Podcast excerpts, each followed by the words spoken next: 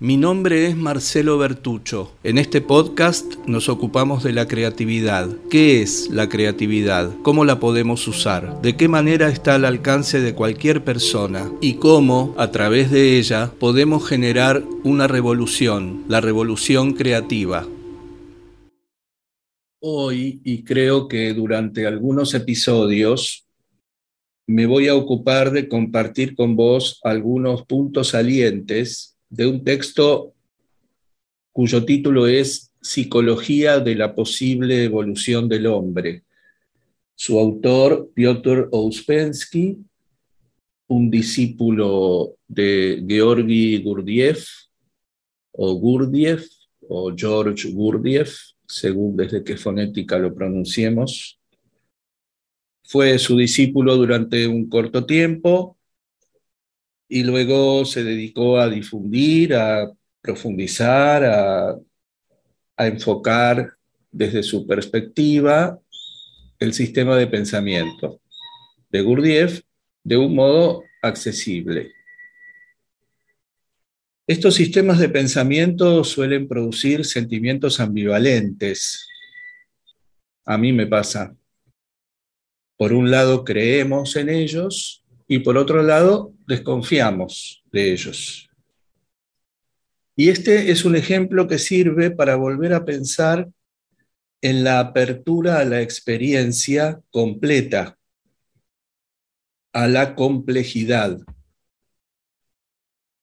Justamente la complejidad neutraliza las polarizaciones, que son percepciones incompletas. Cuando nosotros abrimos la experiencia, la percepción de la experiencia a la totalidad, a todo lo que hay, nos distanciamos automáticamente de la polarización, de la segmentación, el sesgo, el fragmento, la distorsión que es la polarización. No es necesario, es más, es irrelevante y todavía más puede ser muy nocivo para nosotros y para los demás, afiliarse a ese sistema de pensamiento en base a aquello que nos produce confianza y negar o distorsionar la, digamos, desconfianza como decido que creo en este pensamiento, entonces todo aquello que me produce desconfianza, que no me resulta afín, que me hace ruido, lo niego, lo distorsiono, lo proyecto, lo desplazo, pero no existe dentro de mi creencia, de mi noción de la cosa. Y tampoco hace falta declararle la guerra concentrándose en la desconfianza, en el ruido, en la sensación de poca afinidad y negar sus atributos, negar aquello que sí me genera confianza, aquello a lo que me siento afín, porque decido enfocarme desde la desconfianza. Estas son posiciones polarizadas y sesgadas fragmentarias, incompletas, tergiversadas. La realidad completa es que creemos en unas cosas y no creemos en otras. Cuando decimos que no creemos, estamos diciendo sintéticamente, de un modo al uso, que no sentimos afinidad con eso, que no lo comprendemos, en todo el sentido de la palabra. Comprender es poder hacer propio ese conocimiento que integramos, con el que nos topamos.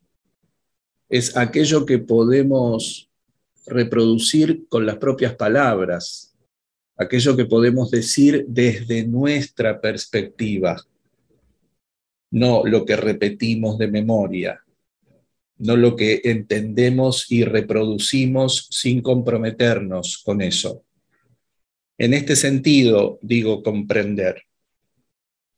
O sucumbimos hechizadas, frente a eso que nos cautiva y negamos su sombra, en glosario junguiano, a la que ya nos referimos un par de veces y seguramente nos volveremos a referir, o rechazamos enfurecidos, porque nos enfocamos solamente en aquello que nos hace ruido.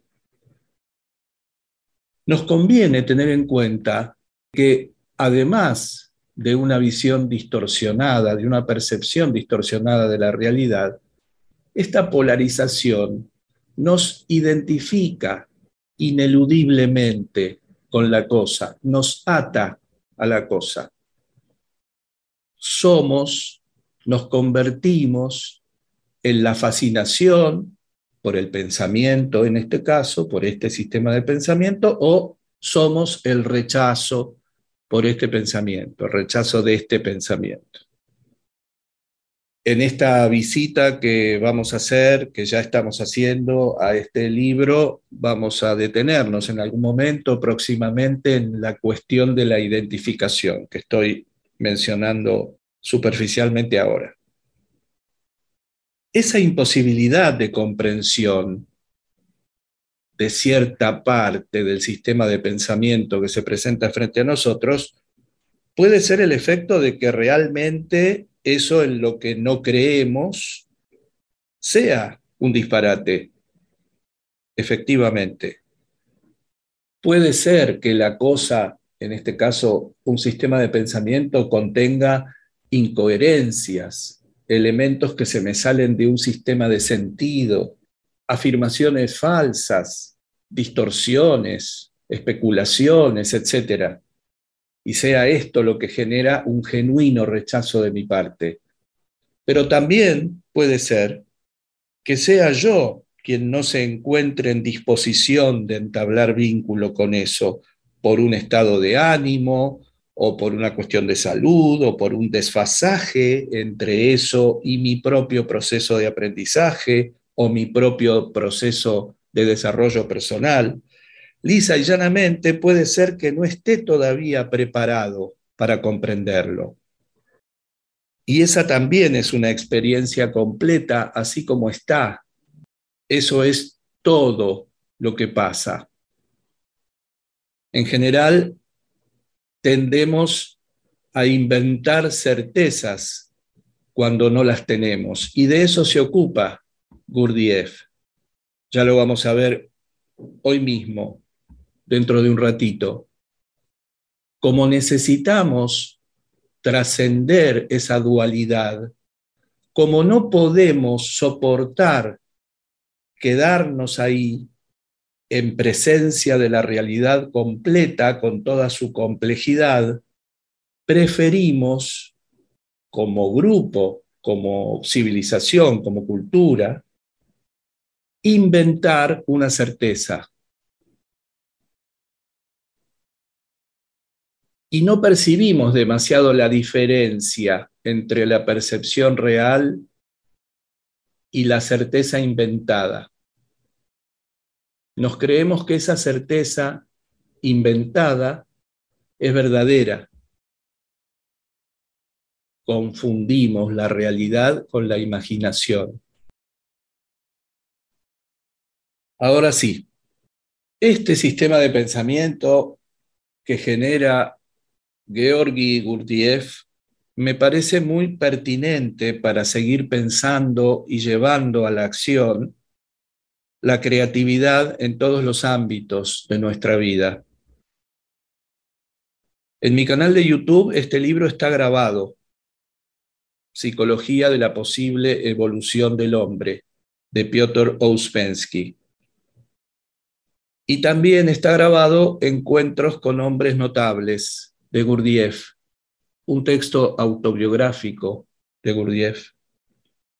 También te recomiendo la lectura de otros textos de Gurdjieff como Relatos de Belcebú a su nieto, La vida es real solo cuando yo soy, una serie de conversaciones, perspectivas desde el mundo real, y también de Ouspensky, de su discípulo, dos libros fundamentales, además de este, Fragmentos de una enseñanza desconocida y El cuarto camino, que junto con este libro se ocupan de comunicar de modo accesible, como te mencionaba antes, el mundo Gurdjieff, el universo Gurdjieff, en el cual si querés empezar a entrar, esta es una oportunidad. Mi intención es que encontremos en este y en algunos otros futuros episodios justamente una entrada que nos permita empezar a transitar este cuarto camino que propone Gurdjieff, que no es el del cuerpo, ni el de la emoción, ni el de la razón, que Gurdjieff analoga con el del fakir, el del cuerpo, el del monje, el de la emoción y el del yogi, el de la razón, sino uno cuarto, uno otro, que es el de la integración de estos tres. Yo agrego integración creativa.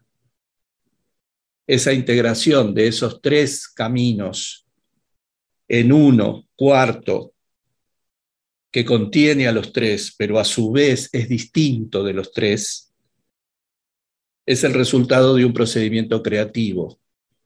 Y es también, si estamos haciendo referencias, podemos hacer también esta, una gestalt. Ese cuarto camino no es solamente la suma del camino del cuerpo, el de la emoción y el de la razón, sino lo que resulta de su integración. Insisto, antes de terminar de entrar en la materia, en que pongas esto que escuchás en contacto con vos, encontrar una alternativa al rechazo y a la fascinación. Trata de contener los impulsos que te vengan de fascinación o de rechazo y trata de encontrar otra alternativa que sea propia.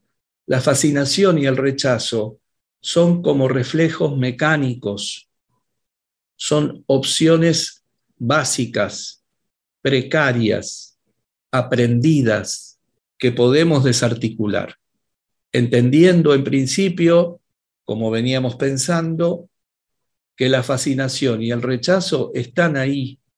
Hay aspectos que nos fascinan y aspectos que rechazamos. Psicología de la posible evolución del hombre es una recopilación de cinco conferencias cuyo contenido divulgaron juntos Gurdjieff y Ouspensky en Londres. Estas situaciones y esta obra están ubicados en el tiempo en la primera mitad del siglo XX. Ouspensky luego, en relación a las preguntas que recibía, a las cartas de amigos que, que le hacían preguntas y que él declara que responder esas preguntas le hubiera llevado un trabajo más o menos similar al de escribir un nuevo libro. Él acababa de escribir dos libros que no se mencionan en la introducción de este, pero que yo estimo que serán estos dos que te recomendé, Fragmentos de una enseñanza desconocida y El cuarto camino. Entonces él decide elaborar estas conferencias para que puedan brindarse con él o sin él, que pueda darlas cualquier persona, comunicando como intermediario estos contenidos. Esta es la estructura de este libro, cinco conferencias. Hoy vamos a empezar con algunos elementos que aparecen en la primera conferencia. No vamos a abordar, yo tenía esa intención, una conferencia por episodio, porque estuve revisando el material y sería demasiado apretado o episodios demasiado largos y nutridos. Así que no sé cuántos episodios nos llevará visitar estas conferencias. Si querés tener un acercamiento más preciso, podés escuchar el audio en YouTube y o leer vos misma, vos mismo el libro. Ouspensky nos dice que estas conferencias van a referirse a la psicología, pero a la psicología en un sentido nuclear, a los orígenes de la psicología. que Uspensky nos dice que a lo largo de la historia ha debido enmascararse detrás de otros nombres, de la filosofía, de la religión, de la literatura. Ouspensky nos habla de la psicología no del hombre que creemos conocer, del hombre como lo vemos, como se manifiesta, o como imaginamos que se manifiesta, como creemos que se manifiesta, sino desde la perspectiva de su posible evolución, desde sus potencialidades. El estudio de lo que el ser humano, decimos hoy, es y de lo que puede llegar a ser de sus posibilidades de desarrollo, de evolución, de crecimiento. En principio, en cuanto al concepto de evolución, Ouspensky y Burdiev nos dicen que no podemos reconocer una evolución natural en el pasado. Nos encontramos de pronto con un hombre con el que no podemos identificarnos porque es demasiado precario, hasta parece estar más cerca del mono que del ser humano, y a su vez nos encontramos en algún otro periodo con civilizaciones avanzadísimas que aún superan nuestros propios recursos contemporáneos. Civilizaciones que superaron nuestro grado evolutivo ya en el pasado. Entonces, unos evolucionan y otros no hay evoluciones que se producen aisladamente en el tiempo y otros ciclos vitales en los que no se percibe evolución alguna, más que los ciclos mecánicos de la vida. Esto lleva a la idea de que entonces existe una falsa creencia acerca de la evolución.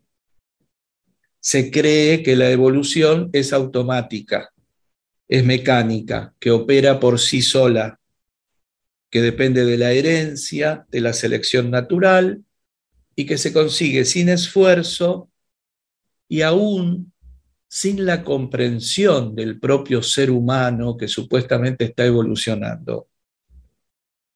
Esa comprensión que yo mencionaba antes, que también podemos mencionar en un término a lo mejor más técnico como apercepción, nos apercibimos de eso, nos damos cuenta, somos conscientes de eso. Bueno, la hipótesis de que la evolución es un proceso mecánico que opera solo, entiende que el ser humano pueda no estar dándose cuenta de que evoluciona. El ser humano, para Gurdjieff y para Ouspensky, entonces, no está completo. Si su evolución depende de él y él no está dándose cuenta de esto y no hace nada para evolucionar, para desarrollarse, para manifestar y expandir sus potencialidades, entonces falta algo. La naturaleza parece que lo acompañará hasta cierto punto, podemos pensar en principio en los aspectos mecánicos, lo que somos, nuestro cuerpo, el funcionamiento de nuestros aparatos internos, nuestro cerebro, lo que compartimos con el resto de los reinos de la naturaleza. Esa estructura, esos dispositivos que funcionan en los animales, en los vegetales, en los minerales, en lo que conocemos, en los organismos que conocemos. Nosotros somos uno de esos organismos. Y también naceremos, creceremos, nos reproduciremos en algunos casos y moriremos. Para salir de ese mero ciclo vital según el cual nada nos diferenciaría demasiado del resto de los organismos vivientes, está nuestra responsabilidad individual. Sin nuestra iniciativa y nuestro esfuerzo, todo seguirá igual, desde que nacemos hasta que morimos. O peor, en algún momento podemos hasta perder la oportunidad de darnos cuenta y de desarrollarnos. Rogers se refiere a algo de esto cuando habla de la tendencia actualizante, un potencial que reconoce, experimenta y confirma en nosotros, en todos los organismos vivos, que tienden al desarrollo, que tienden al contacto con la luz, con lo creativo, con la multiplicación, con la vida. Es una pulsión vital, esa tendencia actualizante, que existe potencialmente, que puede el ser humano decidir reconocerla y activarla o no. Puede permanecer latente toda la vida. Seguramente va a hacer su trabajo, porque existe aunque las condiciones no estén dadas para que florezca, para que se manifieste y se expanda. Nosotros somos quienes debemos crear las condiciones para que esos potenciales se abran, se activen. Rogers, ahora no recuerdo en qué texto particularmente, pone el ejemplo de unas papas que él pudo ver en un depósito mal iluminado, con poco aire, en unas condiciones decididamente adversas para el crecimiento de nada. Y sin embargo, débilmente, los brotes de esas papas crecían con dificultad, tendiendo hacia el aire y la luz, algo que podemos observar en la naturaleza todo el tiempo. Pero en ese momento de observación, Rogers descubre que la tendencia actualizante está presente aunque no existan las condiciones. No podrá desarrollarse, pero sí puede dar signos de que está presente.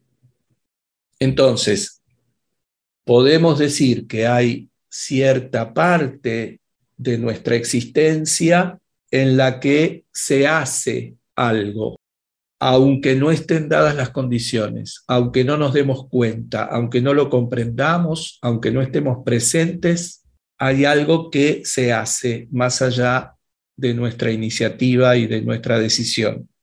Pero podemos conseguir algo mejor del paso por esta vida si además hacemos algo, verdaderamente hacemos algo.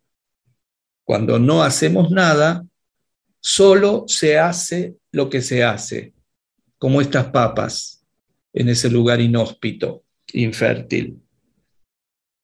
Las condiciones que necesitamos establecer para que esta tendencia actualizante para Rogers, estos potenciales, se desplieguen, son justamente la iniciativa y el esfuerzo ya mencionados, más una escuela, el conocimiento y ayuda de alguien que ya haya empezado a recorrer este camino un poco antes que nosotros y pueda brindárnosla cuando la necesitamos.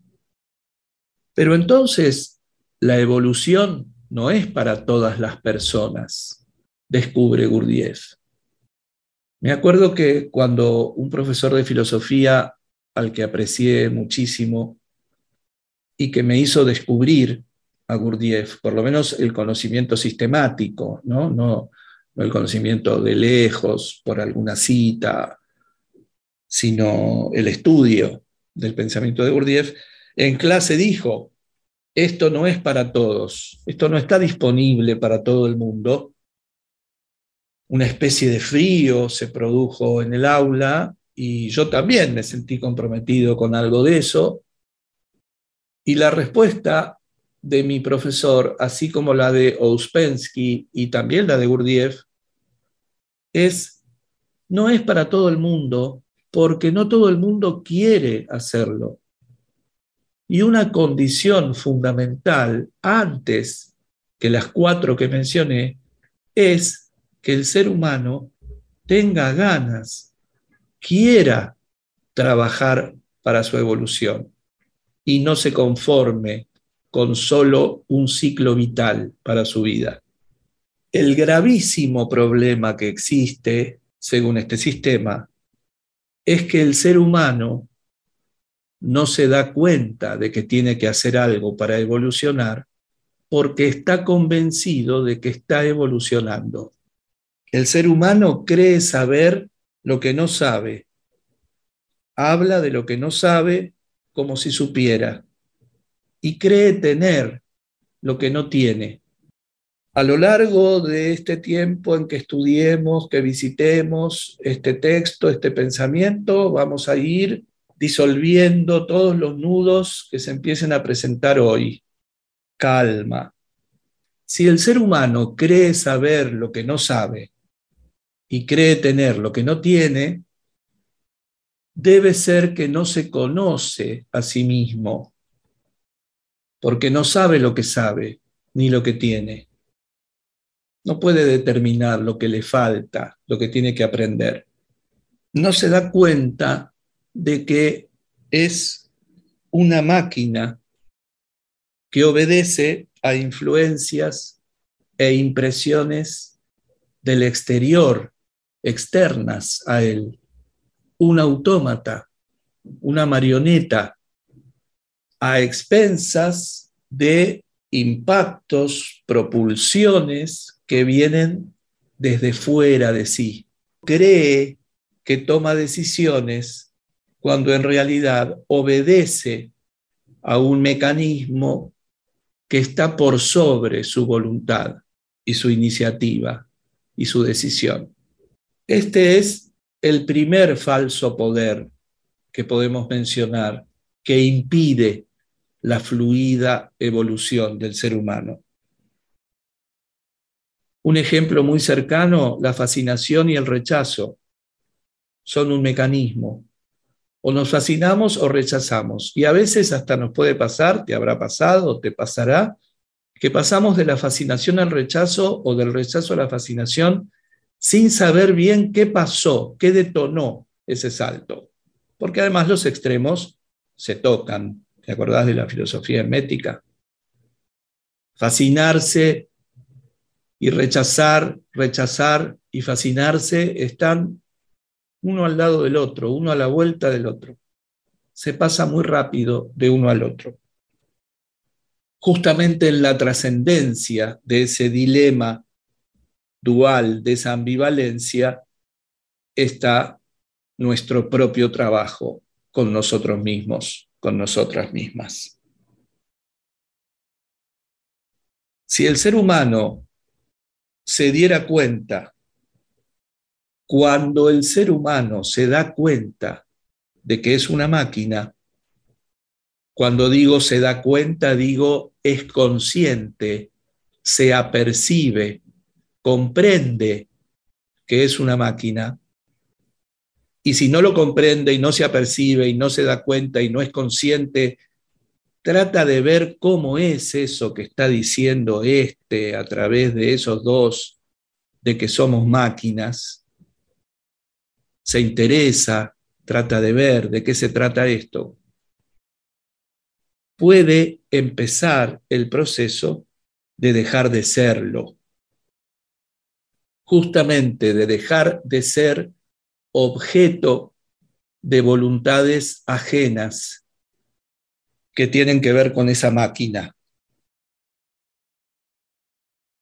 También podemos vincularlo para quienes conocen un poco más a Rogers, con lo que la tercera fuerza de la psicología en varias de sus disciplinas menciona como el locus de valoración, ¿dónde está la referencia con la que yo valoro mis actos, mis sentimientos, mis pensamientos? ¿En mí o afuera? ¿En mí o en la máquina? Lo que está bien o mal para mí es lo que para la máquina está bien o mal, lo que para los estímulos externos, los impactos, las impresiones, las influencias externas deciden, determinan, o lo que determino yo, que está bien o mal para mí y para los demás en mi concepción del mundo. Voy a seguir siendo un objeto del marketing, por ejemplo, manifestación del conductismo más radical, de influencia en la voluntad de las personas, en los seres humanos, la programación de los gustos, de las decisiones.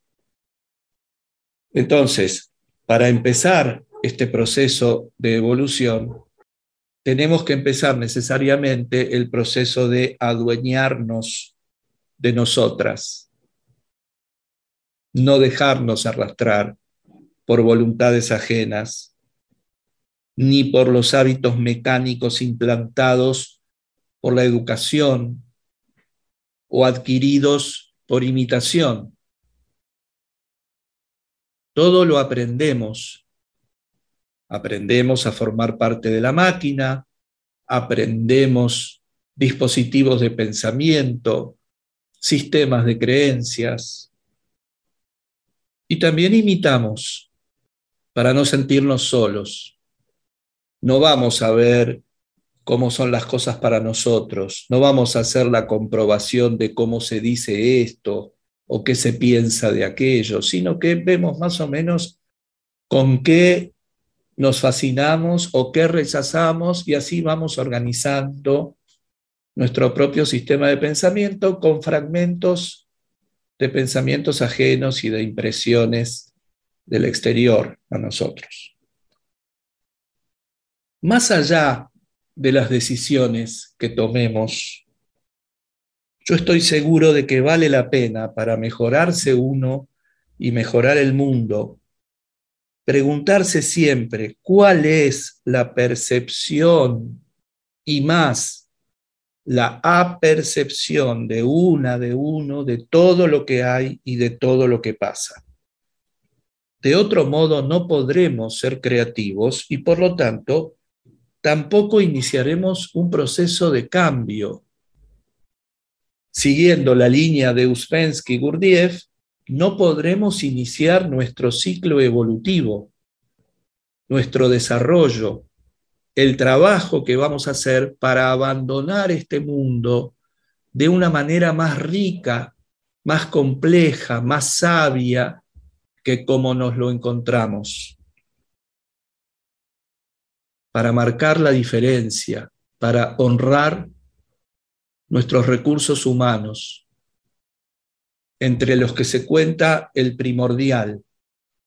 Somos las únicas criaturas conocidas, por lo menos, en la naturaleza de este planeta, que podemos tener conciencia de nosotros mismos, que podemos observarnos, que podemos objetivarnos, salirnos de nosotras para vernos, para estudiarnos, pero eso no se hace solo. En el mismo momento en que yo lo digo y vos lo escuchás, entendemos ambas, ambos, que requiere esto una decisión de cada ser humano, de cada persona, y un trabajo, una acción concreta, un movimiento. Y fíjate que desde distintas perspectivas estamos estudiando todo el tiempo una premisa nuclear, que es aceptación de todo lo que pasa y vinculación de mí, no automática, de mí con eso, en la que yo me comprometo, en la que yo me pongo en acción. No dejo que la vida lo haga por mí, porque no lo hace. Vamos a continuar en la próxima entrega con esto para no abrumarnos con ideas que, como el mismo Ouspensky menciona en la introducción del libro, pueden resultar a algunos oídos demasiado novedosas y a veces, frente a lo demasiado novedoso, también nuestra máquina reacciona con mecanismos de defensa. Pueden aparecer los argumentos del prejuicio, de lo esotérico, de la especulación, de la magia negra, de la autoayuda. Así que vamos a ir despacio para que puedas también ir procesando todas estas resistencias que te puedan ir apareciendo. Yo, por supuesto, te recomiendo que no abandones. Total, no te hace nada enterarte. Te doy una sugerencia hasta la próxima vez que nos volvamos a encontrar para entrenar. Pregúntate todo lo que afirmás. Aquello que aparece en tu pensamiento o en tu discurso como una afirmación muy segura, muy cierta para vos, convertila en una pregunta. Y sobre todo, date respuestas, todas las que puedas, incluso respuestas nuevas, respuestas no repetidas, respuestas extravagantes. Total, tu razón está ensayando posibles respuestas a una pregunta. No pasa nada. Después, hace lo que quieras, ya sabemos. En términos creativos, después, como ya mencionamos alguna vez, decide tu intuición. ¿Cuál es la decisión adecuada para vos?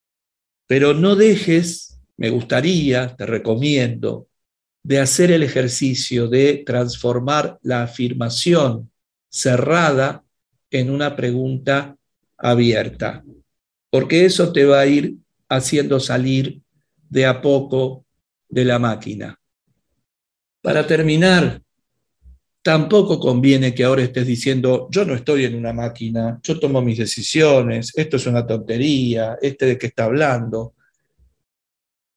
Puede pasarte, pero es bueno que tengas en cuenta que eso no sirve, que no da nada, que no da fruto, que es una reacción de la máquina. Lo siento. Es lo esperable, es lo predecible, es lo que está en los libros, eso. No es tuyo original. Lo tuyo original es que pares, escuches, veas, leas y veas cómo te relacionas con eso como lo haces con las personas. Primero hay que conocerlas. Gracias por escucharme.